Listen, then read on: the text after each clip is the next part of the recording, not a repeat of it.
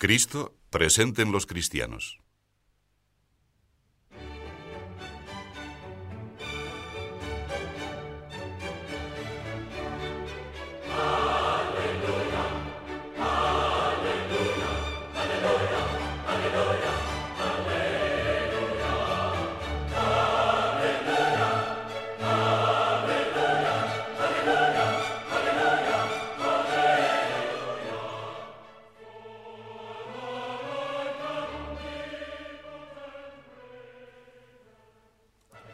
Cristo vive. Esta es la gran verdad que llena de contenido nuestra fe. Jesús, que murió en la cruz, ha resucitado, ha triunfado de la muerte, del poder de las tinieblas, del dolor y de la angustia. No temáis. Con esta invocación saludó un ángel a las mujeres que iban al sepulcro. No temáis. Vosotras venís a buscar a Jesús Nazareno, que fue crucificado. Ya resucitó, no está aquí. Eques dies quam fecit Dominus, exultemus et letemur inea. Este es el día que hizo el Señor, regocijémonos. El tiempo pascual es tiempo de alegría, de una alegría que no se limita a esa época del año litúrgico, sino que se asienta en todo momento en el corazón del cristiano, porque Cristo vive. Cristo no es una figura que pasó, que existió en un tiempo y que se fue dejándonos un recuerdo y un ejemplo maravillosos. No, Cristo vive. Jesús es el Emmanuel, Dios con nosotros. Su resurrección nos revela que Dios no abandona a los suyos. ¿Puede la mujer olvidarse del fruto de su vientre, no compadecerse del hijo de sus entrañas? Pues aunque ella se olvidare, yo no me olvidaré de ti, había prometido y ha cumplido su promesa. Dios sigue teniendo sus delicias entre los hijos de los hombres. Cristo vive en su iglesia. Os digo la verdad, os conviene que yo me vaya, porque si yo no me voy, el consolador no vendrá a vosotros, pero si me voy, os lo enviaré. Esos eran los designios de Dios. Jesús, muriendo en la cruz, nos daba el espíritu de verdad y de vida, Cristo permanece en su iglesia, en sus sacramentos, en su liturgia, en su predicación, en toda su actividad. De modo especial, Cristo sigue presente entre nosotros, en esa entrega diaria de la Sagrada Eucaristía. Por eso la misa es centro y raíz de la vida cristiana. En toda misa está siempre el Cristo total, cabeza y cuerpo, per ipsum et cunipso et inipso, porque Cristo es el camino, el mediador. En Él lo encontramos todo. Fuera de Él, nuestra vida queda vacía. En Jesucristo, e instruidos por Él, nos atrevemos a decir, Audemus dicere, Pater noster, Padre nuestro. Nos atrevemos a llamar Padre al Señor de los cielos y de la tierra. La presencia de Jesús vivo en la hostia santa es la garantía, la raíz y la consumación de su presencia en el mundo. Cristo vive en el cristiano. La fe nos dice que el hombre, en estado de gracia, está endiosado. Somos hombres y mujeres, no ángeles, seres de carne y hueso, con corazón y con pasiones, con tristezas y con alegrías. Pero la divinización redunda en todo el hombre como un anticipo de la resurrección gloriosa. Cristo ha resucitado de entre los muertos y ha venido a ser como las primicias de los difuntos, porque Así como por un hombre vino la muerte, por un hombre debe venir la resurrección de los muertos, que así como en Adán mueren todos, así en Cristo todos serán vivificados. La vida de Cristo es vida nuestra, según lo que prometiera a sus apóstoles el día de la última cena. Cualquiera que me ama observará mis mandamientos, y mi Padre le amará, y vendremos a él, y haremos mansión dentro de él. El cristiano debe, por tanto, vivir según la vida de Cristo, haciendo suyos los sentimientos de Cristo, de manera que pueda exclamar con San Pablo, Non vivo ego, vivit vero in me Christus. No soy yo el que vive, sino que Cristo vive en mí.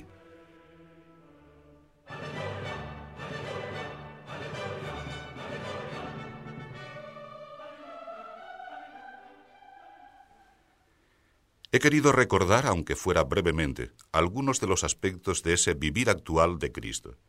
Jesus Christus eri et ipse et in secula, porque ahí está el fundamento de toda la vida cristiana. Si miramos a nuestro alrededor y consideramos el transcurso de la historia de la humanidad, observaremos progresos y avances. La ciencia ha dado al hombre una mayor conciencia de su poder. La técnica domina la naturaleza en mayor grado que en épocas pasadas y permite que la humanidad sueñe con llegar a un más alto nivel de cultura, de vida material, de unidad. Algunos quizás se sientan movidos a matizar ese cuadro recordando que los hombres padecen ahora injusticias y guerras, incluso peores que las del pasado. No les falta razón. Pero por encima de esas consideraciones, yo prefiero recordar que en el orden religioso el hombre sigue siendo hombre y Dios sigue siendo Dios. En este campo la cumbre del progreso se ha dado ya. Es Cristo, alfa y omega, principio y fin. En la vida espiritual no hay una nueva época a la que llegar. Ya está todo dado en Cristo, que murió y resucitó, y vive y permanece siempre. Pero hay que unirse a Él por la fe, dejando que su vida se manifieste en nosotros, de manera que pueda decirse que cada cristiano es no ya alter Christus, sino ipse Christus, el mismo Cristo. Instaurare omnia in Cristo, da como lema San Pablo a los cristianos de Éfeso. Informar el mundo entero con el Espíritu de Jesús. Colocar a Cristo en la entraña de todas las cosas. Si exaltatus fuero a terra, omnia tram ad me ipsum. Cuando sea levantado en alto sobre la tierra, todo la traeré hacia mí. Cristo, con su encarnación, con su vida de trabajo en Nazaret, con su predicación y milagros por las tierras de Judea y de Galilea, con su muerte en la cruz, con su resurrección, es el centro de la creación, primogénito y Señor de toda criatura. Nuestra misión de cristianos es proclamar esa realeza de Cristo, anunciarla con nuestra palabra y con nuestras obras. Quiere el Señor a los suyos en todas las encrucijadas de la tierra. A algunos los llama al desierto, a desentenderse de los avatares de la sociedad de los hombres para hacer que esos mismos hombres recuerden a los demás con su testimonio que existe Dios. A otros les encomienda el ministerio sacerdotal. A la gran mayoría los quiere en medio del mundo, en las ocupaciones terrenas. Por lo tanto, deben estos cristianos llevar a Cristo a todos los ámbitos donde se desarrollan las tareas humanas, a la fábrica, al laboratorio, al trabajo de la tierra, al taller del artesano, a las calles de las grandes ciudades y a los senderos de montaña. Me gusta recordar a este propósito la escena de la conversación de Cristo con los discípulos de Emaús. Jesús camina junto a aquellos dos hombres que han perdido casi toda esperanza, de modo que la vida comienza a parecerles sin sentido. Comprende su dolor, penetra en su corazón, les comunica algo de la vida que habita en él. Cuando, al llegar a aquella aldea, Jesús hace ademán de seguir adelante, los dos discípulos le detienen y casi le fuerzan a quedarse con ellos. Le reconocen luego al partir el pan. El Señor, exclaman, ha estado con nosotros. Entonces se dijeron uno a otro, ¿no es verdad que sentíamos abrasarse nuestro corazón mientras nos hablaba por el camino y nos explicaba las escrituras? Cada cristiano debe hacer presente a Cristo entre los hombres. Debe obrar de tal manera que quienes le traten perciban el bonus odor Christi, el buen olor de Cristo. Debe actuar de modo que, a través de las acciones del discípulo, pueda descubrirse el rostro del Maestro. El cristiano se sabe injertado en Cristo por el bautismo, habilitado a luchar por Cristo, por la confirmación, llamado a obrar en el mundo por la participación en la función real, profética y sacerdotal de Cristo, hecho una sola cosa con Cristo por la Eucaristía, sacramento de la unidad y del amor.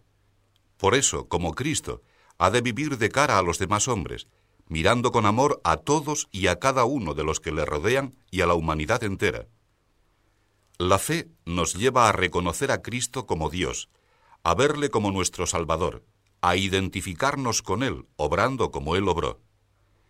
El resucitado, después de sacar al apóstol Tomás de sus dudas, mostrándole sus llagas, exclama, Bienaventurados aquellos que sin haberme visto creyeron. Aquí, comenta San Gregorio Magno, se habla de nosotros de un modo particular, porque nosotros poseemos espiritualmente a aquel a quien corporalmente no hemos visto. Se habla de nosotros, pero a condición de que nuestras acciones sean conformes a nuestra fe. No cree verdaderamente sino quien, en su obrar, pone en práctica lo que cree. Por eso, a propósito de aquellos que de la fe no poseen más que palabras, dice San Pablo, profesan conocer a Dios, pero le niegan con las obras. No es posible separar en Cristo su ser de Dios hombre y su función de redentor. El Verbo se hizo carne y vino a la tierra, ut omnes homines salvifiant, para salvar a todos los hombres. Con nuestras miserias y limitaciones personales, somos otros Cristos, el mismo Cristo, llamados también a servir a todos los hombres. Es necesario que resuene una y otra vez aquel mandamiento que permanecerá nuevo a través de los siglos. Carísimos, escribe San Juan, no voy a escribiros un mandamiento nuevo, sino un mandamiento antiguo que recibisteis desde el principio. El mandamiento antiguo es la palabra divina que oísteis. Y no obstante yo os digo que el mandamiento de que os hablo es un mandamiento nuevo, que es verdadero en sí mismo y en vosotros, porque las tinieblas desaparecieron y luce ya la luz verdadera. Quien dice estar en la luz, aborreciendo a su hermano, en tinieblas está todavía. Quien ama a su hermano, en la luz mora, y en él no hay escándalo. Nuestro Señor ha venido a traer la paz, la buena nueva, la vida a todos los hombres no solo a los ricos ni solo a los pobres, no solo a los sabios ni solo a los ingenuos, a todos, a los hermanos, que hermanos somos, pues somos hijos de un mismo Padre Dios. No hay, pues, más que una raza, la raza de los hijos de Dios. No hay más que un color, el color de los hijos de Dios. Y no hay más que una lengua, esa que habla al corazón y a la cabeza, sin ruido de palabras, pero dándonos a conocer a Dios y haciendo que nos amemos los unos a los otros.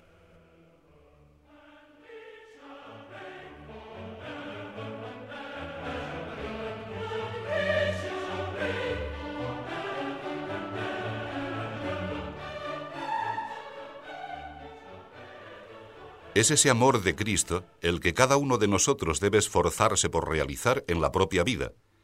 Pero para ser ipse Christus hay que mirarse en él. No basta con tener una idea general del Espíritu de Jesús, sino que hay que aprender de él detalles y actitudes. Y sobre todo, hay que contemplar su paso por la tierra, sus huellas, para sacar de ahí fuerza, luz, serenidad, paz. Cuando se ama a una persona, se desean saber hasta los más mínimos detalles de su existencia, de su carácter, para así identificarse con ella. Por eso hemos de meditar la historia de Cristo desde su nacimiento en un pesebre hasta su muerte y su resurrección. En los primeros años de mi labor sacerdotal, solía regalar ejemplares del Evangelio o libros donde se narraba la vida de Jesús. Porque hace falta que la conozcamos bien, que la tengamos toda entera en la cabeza y en el corazón, de modo que en cualquier momento, sin necesidad de ningún libro, cerrando los ojos, podamos contemplarla como en una película, de forma que, en las diversas situaciones de nuestra conducta, acudan a la memoria las palabras y los hechos del Señor. Así nos sentiremos metidos en su vida, porque no se trata sólo de pensar en Jesús, de representarnos aquellas escenas. Hemos de meternos de lleno en ellas, ser actores. Seguir a Cristo tan de cerca como Santa María, su madre, como los primeros doce, como las santas mujeres, como aquellas muchedumbres que se agolpaban a su alrededor.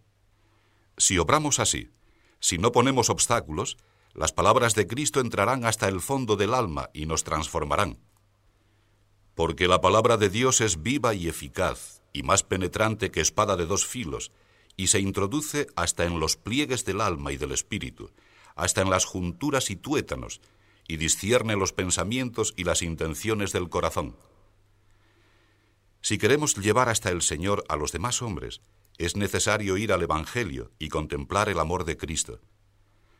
Podríamos fijarnos en las escenas cumbres de la pasión, porque, como él mismo dijo, nadie tiene amor más grande que el que da su vida por sus amigos. Pero podemos considerar también el resto de su vida, su trato ordinario con quienes se cruzaron con él. Cristo, perfecto Dios y perfecto hombre, para hacer llegar a los hombres su doctrina de salvación y manifestarles el amor de Dios, procedió de modo humano y divino. Dios condesciende con el hombre, toma nuestra naturaleza sin reservas, con excepción del pecado. Me produce una honda alegría considerar que Cristo ha querido ser plenamente hombre, con carne como la nuestra. Me emociona contemplar la maravilla de un Dios que ama con corazón de hombre. Entre tantas escenas como nos narran los evangelistas, detengámonos a considerar algunas, comenzando con los relatos del trato de Jesús con los doce. El apóstol Juan, que vuelca en su Evangelio la experiencia de toda una vida, narra aquella primera conversación con el encanto de lo que nunca se olvida. Maestro, ¿dónde habitas? Díceles Jesús, venid y lo veréis. Fueron, pues, y vieron dónde habitaba, y se quedaron con él aquel día. Diálogo divino y humano que transformó las vidas de Juan y de Andrés, de Pedro, de Santiago y de tantos otros, que preparó sus corazones para escuchar la palabra imperiosa que Jesús les dirigió junto al mar de Galilea. Caminando Jesús por la ribera del mar de Galilea, vio a dos hermanos, Simón, llamado Pedro, y Andrés, su hermano, echando la red en el mar, pues eran pescadores. Y les dijo, Seguidme, y yo haré que vengáis a ser pescadores de hombres. Al instante los dos, dejadas las redes, le siguieron. En los tres años sucesivos, Jesús convive con sus discípulos, los conoce, contesta sus preguntas, resuelve sus dudas. Es sí el rabí, el maestro que habla con autoridad, el Mesías enviado de Dios, pero es a la vez asequible, cercano. Un día Jesús se retira en oración. Los discípulos se encontraban cerca, quizá mirándole e intentando adivinar sus palabras. Cuando Jesús vuelve, uno de ellos pregunta, Domine, doce nos orare, sicut doquid et Joanes, discípulos suos. Enséñanos a orar como enseñó Juan a sus discípulos. Y Jesús les respondió, Cuando os pongáis a orar, habéis de decir, Padre, sea santificado tu nombre. Con autoridad de Dios y con cariño de hombre recibe igualmente el Señor a los apóstoles que, asombrados de los frutos de su primera misión, le comentaban las primicias de su apostolado. Venid a retiraros conmigo en un lugar solitario, y reposaréis un poquito. Una escena muy similar se repite hacia el final de la estancia de Jesús sobre la tierra, poco antes de la ascensión. Venida la mañana, se apareció Jesús en la ribera, pero los discípulos no conocieron que fuese Él. Y Jesús les dijo, Muchachos, ¿tenéis algo que comer? El que ha preguntado como hombre, habla después como Dios. Echad la red a la derecha del barco y encontraréis. Echáronla, pues, y ya no podían sacarla por la multitud de peces que había. Entonces el discípulo aquel a quien Jesús amaba dijo a Pedro, es el Señor. Y Dios les espera en la orilla. Al saltar a tierra, vieron preparadas brasas encendidas y un pez puesto encima y pan. Jesús les dijo, Traed acá de los peces que acabáis de coger. Subió al barco Simón Pedro y sacó a tierra la red llena de 153 peces grandes, y a pesar de ser tantos, no se rompió la red. Díceles Jesús, vamos, almorzad. Y ninguno de los que estaban comiendo osaban preguntarle, ¿quién eres? sabiendo que era el Señor. Acércase Jesús y toma el pan y se lo distribuye, y lo mismo hace con el pez. Esa delicadeza y cariño la manifiesta Jesús no solo con un grupo pequeño de discípulos, sino con todos, con las santas mujeres, con representantes del Sanedrín como Nicodemo, y con publicanos como Zaqueo, con enfermos y con sanos, con doctores de la ley y con paganos, con personas individuales y con muchedumbres enteras. Nos narran los evangelios que Jesús no tenía dónde reclinar su cabeza, pero nos cuentan también que tenía amigos queridos y de confianza, deseosos de acogerlo en su casa. Y nos hablan de su compasión por los enfermos, de su dolor por los que ignoran y yerran, de su enfado ante la hipocresía. Jesús llora por la muerte de Lázaro. se aira con los mercaderes que profanan el templo. Deja que se enternezca su corazón ante el dolor de la viuda de Naín. Cada uno de esos gestos humanos es gesto de Dios. En Cristo habita toda la plenitud de la divinidad corporalmente. Cristo es Dios hecho hombre, hombre perfecto, hombre entero, y en lo humano nos da a conocer la divinidad. Al recordar esta delicadeza humana de Cristo, que gasta su vida en servicio de los otros, hacemos mucho más que describir un posible modo de comportarse. Estamos descubriendo a Dios. Toda obra de Cristo tiene un valor trascendente. Nos da a conocer el modo de ser de Dios, nos invita a creer en el amor de Dios, que nos creó y que quiere llevarnos a su intimidad. Yo he manifestado tu nombre a los hombres que me has dado del mundo. Tuyos eran y me los diste y ellos han puesto por obra tu palabra. Ahora han conocido que todo lo que me diste viene de ti, exclamó Jesús en la larga oración que nos conserva el evangelista Juan. Por eso, el trato de Jesús no es un trato que se quede en meras palabras o en actitudes superficiales. Jesús toma en serio al hombre y quiere darle a conocer el sentido divino de su vida. Jesús sabe exigir, colocar a cada uno frente a sus deberes, sacar a quienes le escuchan de la comodidad y del conformismo para llevarles a conocer al Dios tres veces santo. Conmueven a Jesús el hambre y el dolor, pero sobre todo le conmueve la ignorancia. Vio Jesús la muchedumbre que le aguardaba, y enterneciéronsele con tal vista las entrañas, porque andaban como ovejas sin pastor, y así se puso a instruirlos sobre muchas cosas.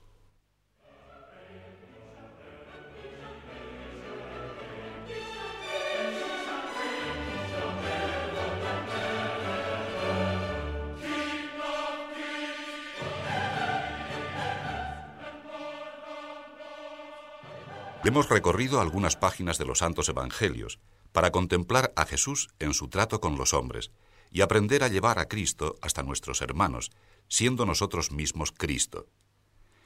Apliquemos esa lección a nuestra vida ordinaria, a la propia vida, porque no es la vida corriente y ordinaria, la que vivimos entre los demás conciudadanos, nuestros iguales, algo chato y sin relieve.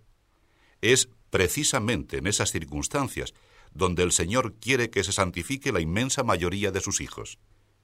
Es necesario repetir una y otra vez que Jesús no se dirigió a un grupo de privilegiados, sino que vino a revelarnos el amor universal de Dios. Todos los hombres son amados de Dios, de todos ellos espera amor.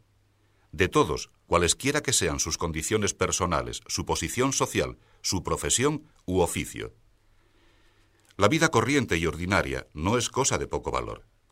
Todos los caminos de la tierra pueden ser ocasión de un encuentro con Cristo que nos llama a identificarnos con Él para realizar en el lugar donde estamos su misión divina. Dios nos llama a través de las incidencias de la vida de cada día, en el sufrimiento y en la alegría de las personas con las que convivimos, en los afanes humanos de nuestros compañeros, en las menudencias de la vida de familia. Dios nos llama también a través de los grandes problemas, conflictos y tareas que definen cada época histórica, atrayendo esfuerzos e ilusiones de gran parte de la humanidad. Se comprende muy bien la impaciencia, la angustia, los deseos inquietos de quienes, con un alma naturalmente cristiana, no se resignan ante la injusticia personal y social que puede crear el corazón humano. Tantos siglos de convivencia entre los hombres y todavía tanto odio, tanta destrucción, tanto fanatismo acumulado en ojos que no quieren ver y en corazones que no quieren amar. Los bienes de la tierra repartidos entre unos pocos, los bienes de la cultura encerrados en cenáculos, y fuera, hambre de pan y de sabiduría, vidas humanas que son santas porque vienen de Dios, tratadas como simples cosas, como números de una estadística. Comprendo y comparto esa impaciencia que me impulsa a mirar a Cristo, que continúa invitándonos a que pongamos en práctica ese mandamiento nuevo del amor. Todas las situaciones por las que atraviesa nuestra vida nos traen un mensaje divino, nos piden una respuesta de amor, de entrega a los demás. Cuando venga el Hijo del Hombre con toda su majestad y acompañado de todos sus ángeles, sentarse ha entonces en el trono de su gloria, y hará comparecer delante de él a todas las naciones, y separará a los unos de los otros, como el pastor separa las ovejas de los cabritos, poniendo las ovejas a su derecha y los cabritos a la izquierda. Entonces el rey dirá a los que estarán a su derecha, Venid, benditos de mi Padre, a tomar posesión del reino que os está preparado desde el principio del mundo. Porque yo tuve hambre y me disteis de comer, tuve sed y me disteis de beber, era peregrino y me hospedasteis, estando desnudo me cubristeis, enfermo y me visitasteis, encarcelado y vinisteis a verme. A lo cual los justos le responderán diciendo, Señor, ¿cuándo te vimos nosotros hambriento y te dimos de comer, sediento y te dimos de beber? ¿Cuándo te hallamos de peregrino y te hospedamos, desnudo y te vestimos? ¿O cuando te vimos enfermo o en la cárcel y fuimos a visitarte? Y el rey en respuesta les dirá, En verdad os digo, siempre que lo hicisteis con algunos de estos mis más pequeños hermanos, conmigo lo hicisteis. Hay que reconocer a Cristo que nos sale al encuentro en nuestros hermanos los hombres. Ninguna vida humana es una vida aislada, sino que se entrelaza con otras vidas. Ninguna persona es un verso suelto, sino que formamos todos parte de un mismo poema divino que Dios escribe con el concurso de nuestra libertad. No hay nada que pueda ser ajeno al afán de Cristo. Hablando con profundidad teológica, es decir, si no nos limitamos a una clasificación funcional.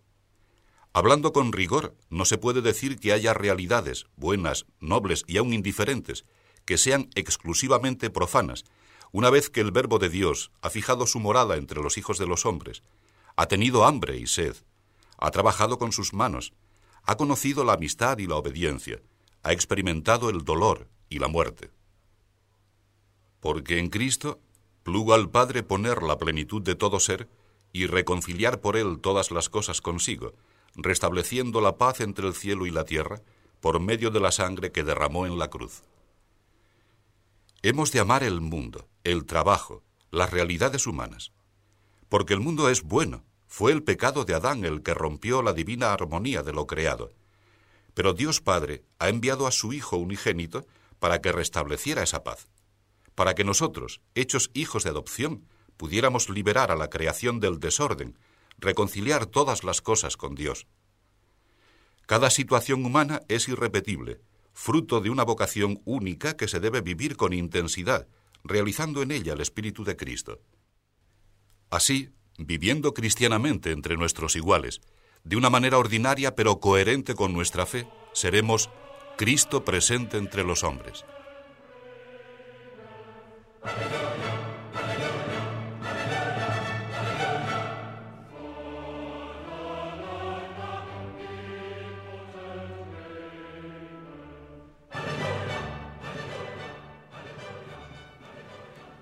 Al considerar la dignidad de la misión a la que Dios nos llama, puede quizás surgir la presunción, la soberbia en el alma humana. Es una falsa conciencia de la vocación cristiana la que ciega la que nos hace olvidar que estamos hechos de barro, que somos polvo y miseria, que no solo hay mal en el mundo a nuestro alrededor, sino que el mal está dentro de nosotros, que anida en nuestro mismo corazón, haciéndonos capaces de vilezas y egoísmos. Solo la gracia de Dios es roca fuerte. Nosotros somos arena y arena movediza. Si se recorre con la mirada la historia de los hombres o la situación actual del mundo, Causa dolor contemplar que después de veinte siglos hay tan pocos que se llaman cristianos y que los que se adornan con ese nombre son tantas veces infieles a su vocación. Hace años, una persona que no tenía mal corazón, pero que no tenía fe, señalando un mapa mundi me comentó, He aquí el fracaso de Cristo, tantos siglos procurando meter en el alma de los hombres su doctrina y vea los resultados. No hay cristianos. No faltan hoy quienes todavía piensan así, pero Cristo no ha fracasado. Su palabra y su vida fecundan continuamente el mundo. La obra de Cristo, la tarea que su Padre le encomendó, se está realizando. Su fuerza atraviesa la historia, trayendo la verdadera vida. Y cuando ya todas las cosas estén sujetas a Él, entonces el Hijo mismo quedará sujeto en cuanto hombre al que se las sujetó todas, a fin de que en todas las cosas todo sea de Dios. En esa tarea que va realizando en el mundo, Dios ha querido que seamos cooperadores suyos, ha querido correr el riesgo de nuestra libertad. Me llega a lo hondo del alma contemplar la figura de Jesús recién nacido en Belén, un niño indefenso, inerme, incapaz de ofrecer resistencia. Dios se entrega en manos de los hombres, se acerca y se abaja hasta nosotros. Jesucristo, teniendo la naturaleza de Dios, no tuvo por usurpación el ser igual a Dios, y no obstante, se anonadó a sí mismo, tomando forma de esclavo. Dios condesciende con nuestra libertad, con nuestra imperfección, con nuestras miserias. Consiente en que los tesoros divinos sean llevados en vasos de barro, en que los demos a conocer mezclando nuestras deficiencias humanas con su fuerza divina. La experiencia del pecado no nos debe, pues, hacer dudar de nuestra misión. Ciertamente nuestros pecados pueden hacer difícil reconocer a Cristo. Por tanto, hemos de enfrentarnos con nuestras propias miserias personales, buscar la purificación. Pero sabiendo que Dios no nos ha prometido la victoria absoluta sobre el mal durante esta vida, sino que nos pide lucha, Sufficit tibi, gratia mea. Te basta mi gracia, respondió Dios a Pablo, que solicitaba ser liberado del aguijón que le humillaba.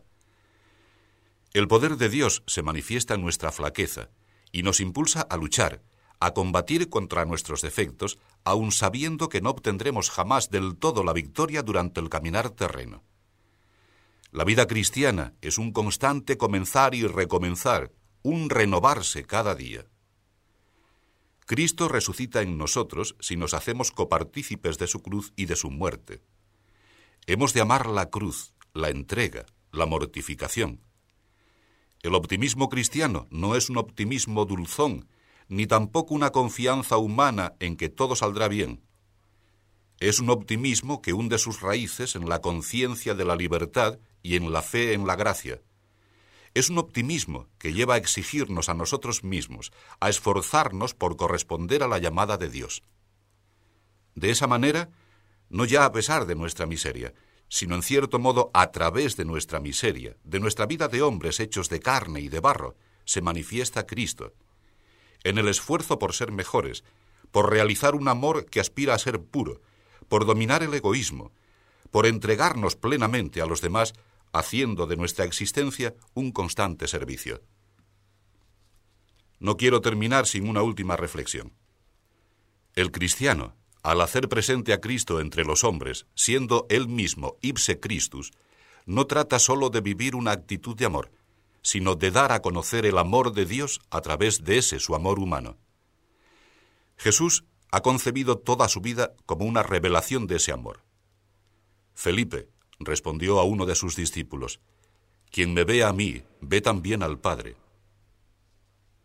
Siguiendo esa enseñanza, el apóstol Juan invita a los cristianos a que, ya que han conocido el amor de Dios, lo manifiesten con sus obras.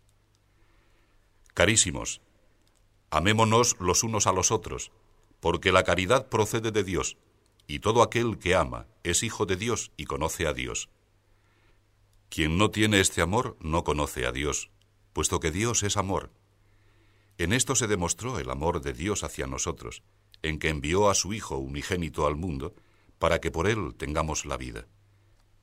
Y en esto consiste su amor, que no es porque nosotros hayamos amado a Dios, sino que Él nos amó primero a nosotros y envió a su Hijo a ser víctima de propiciación por nuestros pecados. Queridos, si así nos amó Dios, también nosotros debemos amarnos los unos a los otros. Es necesario, pues, que nuestra fe sea viva, que nos lleve realmente a creer en Dios y a mantener un constante diálogo con Él. La vida cristiana debe ser vida de oración constante, procurando estar en la presencia del Señor de la mañana a la noche y de la noche a la mañana. El cristiano no es nunca un hombre solitario, puesto que vive en un trato continuo con Dios, que está junto a nosotros y en los cielos. Sine intermissione orate, manda el apóstol, orad sin intermisión. Y recordando ese precepto apostólico, escribe Clemente Alejandrino, se nos manda alabar y honrar al Verbo, a quien conocemos como Salvador y Rey, y por él al Padre, no en días escogidos como hacen otros, sino constantemente a lo largo de toda la vida y de todos los modos posibles. En medio de las ocupaciones de la jornada, en el momento de vencer la tendencia al egoísmo, al sentir la alegría de la amistad con los otros hombres, en todos esos instantes el cristiano debe reencontrar a Dios. Por Cristo y en el Espíritu Santo, el cristiano tiene acceso a la intimidad de Dios Padre y recorre su camino buscando ese reino que no es de este mundo, pero que en este mundo se incoa y prepara. Hay que tratar a Cristo en la palabra y en el pan, en la Eucaristía y en la oración, y tratarlo como se trata a un amigo, a un ser real y vivo, como Cristo lo es, porque ha resucitado. Cristo, leemos en la epístola a los Hebreos, como siempre permanece, posee eternamente el sacerdocio. De aquí que puede perpetuamente salvar a los que por medio suyo se presentan a Dios, puesto que está siempre vivo para interceder por nosotros. Cristo. Cristo resucitado es el compañero, el amigo. Un compañero que se deja ver solo entre sombras, pero cuya realidad llena toda nuestra vida y que nos hace desear su compañía definitiva. El espíritu y la esposa dicen, ven. Diga también quien escucha, ven. Asimismo el que tiene sed, venga, y el que quiera, tome de balde el agua de vida, la felicidad eterna. Y el que da testimonio de estas cosas dice, ciertamente, vengo pronto. Así sea. Ven, Señor Jesús.